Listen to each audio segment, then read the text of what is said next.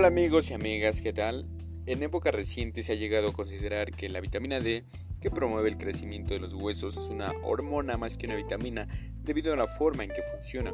Se han encontrado receptores para la vitamina D en más de 30 de nuestros órganos que por lo general no se asocian con el metabolismo óseo como los pulmones y los músculos. Existen dos formas de vitamina D que son metabólicamente activas, la vitamina D2, también el ergocalciferol. Se forma cuando el ergosterol, que es una provitamina presente en las plantas, es irradiado por la luz del sol.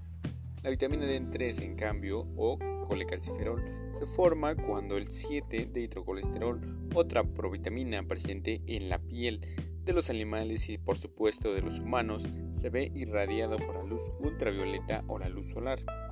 Ambas formas se absorben en el interior de la sangre. Cerca del 50% de la vitamina D3 dietética se absorbe con máxima rapidez en el duodeno, pero en mayores cantidades en la porción distal del intestino delgado. La absorción intestinal de la vitamina D disminuye con la edad, así como lo hace la capacidad de la piel para sintetizar el colecalciferol. Al igual que otras vitaminas solubles en grasa, esta se transporta dentro de la sangre fijada a una proteína. El hígado transforma la vitamina en calcidiol, una forma inactiva de la vitamina D. Mediante la acción enzimática de los riñones convierten el calcidiol en calcidiol, la forma activa de la vitamina D o D4. Desde hace mucho tiempo se ha reconocido que la vitamina D es esencial para el metabolismo óseo hallazgos recientes sugieren un papel en la prevención de un amplio rango de enfermedades crónicas.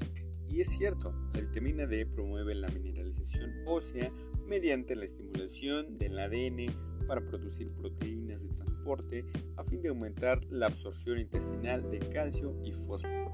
Además, las células de los huesos para desarrollar el mantenimiento del tejido óseo con calcio y fósforo. Y también a los riñones para regresar el calcio al torrente sanguíneo en lugar de excretarlo en la orina. Mientras que la hormona paratiroidea, que es una hormona que forma la glándula paratiroides que se encuentra detrás de tu glándula tiroides, que secreta en respuesta a las bajas concentraciones de calcio en suero, provoca el efecto contrario. Es decir, la hormona paratiroidea provoca el catabolismo de los huesos a fin de aumentar las concentraciones de calcio en suero en la sangre. La meta prioritaria del cuerpo es el mantenimiento de niveles adecuados de calcio en suero a fin de llevar a cabo la coagulación de la sangre, la función de los nervios y la contracción de los músculos. Sin este mecanismo para la sustentación de las funciones vitales, la persona no viviría el tiempo necesario para desarrollar así raquitismo, la enfermedad de los huesos que se asocian con una deficiencia a una vitamina D. ¿Y cómo es posible la prevención de enfermedades crónicas? Aunque no se han delineado los mecanismos específicos, existe la posibilidad de que la ingesta de vitamina D la explique, en parte, la disparidad del norte y el sur en la incidencia y el pronóstico de muchas enfermedades. Por ejemplo, la tasa de mortalidad por cáncer de colon y cáncer de mama tienden a ser inferiores en áreas soleadas y mayores en áreas con menos luz solar durante el invierno. Además, en el Ecuador, que es una línea que divide la Tierra, la incidencia de esclerosis múltiple es casi cero, pero aumenta de manera creciente en proporción a la distancia a partir del Ecuador. Además, la radiación ultravioleta reduce la incidencia de infecciones respiratorias virales, como también lo hace el aceite de hígado de bacalao. Este hallazgo también puede explicar la estacionalidad de epidemias de influenza. Un multivitamínico que contiene vitamina D puede reducir el riesgo de esclerosis múltiple y de artritis reumatoide entre un 40 y un 50%. Otros expertos esperan que se lleven a cabo ensayos clínicos que comprueben el vínculo entre la vitamina D y las enfermedades crónicas. Aún falta mucho que determinar acerca de las acciones de la vitamina D en la diferenciación celular y el sistema inmune. ¿Y de dónde podemos obtener esta vitamina D? Hay dos fuentes de vitamina D fácilmente disponibles para la mayoría de las personas, la síntesis por parte del cuerpo y la leche fortificada. Además también tenemos a la luz solar, que es una fuente importante de vitamina D, es el cuerpo mismo. La vitamina D se fabrica en la piel, los niños con ingestas dietéticas bajas pueden evitar el raquitismo si se exponen adecuadamente a la luz solar. Pero en adultos mayores de 70 años, cuya piel pierde cerca del 75% de su capacidad para fabricarla, pueden encontrarse en riesgo de deficiencia.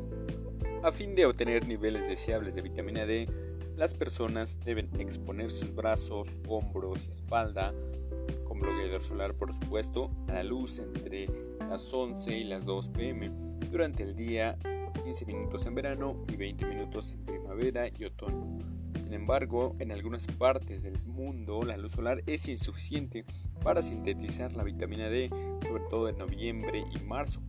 No se recomienda la exposición de la cara ya que la keratosis actínicas son precancerosas y se relacionan con la exposición al sol. A causa de lo anterior, las personas de la piel muy blanca o que no son sensibles al sol deben utilizar suplementos orales en lugar de depender de la síntesis cutánea de la vitamina D. Y no se agobie, el cuerpo regula la síntesis cutánea de vitamina D para evitar una sobredosis a partir de esta fuente. Para muchas personas que no se exponen a la luz solar, las fuentes alimenticias de vitamina D adquieren mayor importancia. La principal fuente es la leche fortificada.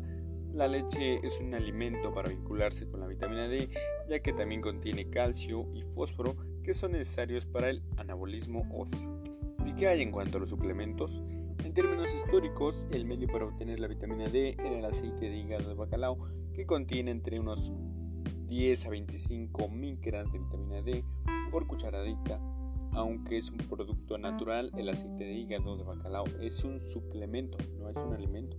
La forma que muchos veganos prefieren la vitamina D2 es a partir de las verduras y los vegetales debido a su origen vegetal y natural, pero esta tiene a ser una acción un poco menos duradera y solo cuenta con un tercio de la potencia de la vitamina D3 que se administra con una dosis importante y única si se dejan pasar al menos algunos días.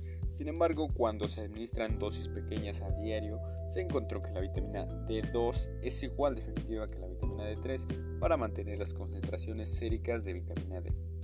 Otros estudios también han argumentado que para una exitosa síntesis de calcitriol partir de la vitamina D3 también es importante el sueño, ya que a partir de esta se podrá sintetizar en la piel.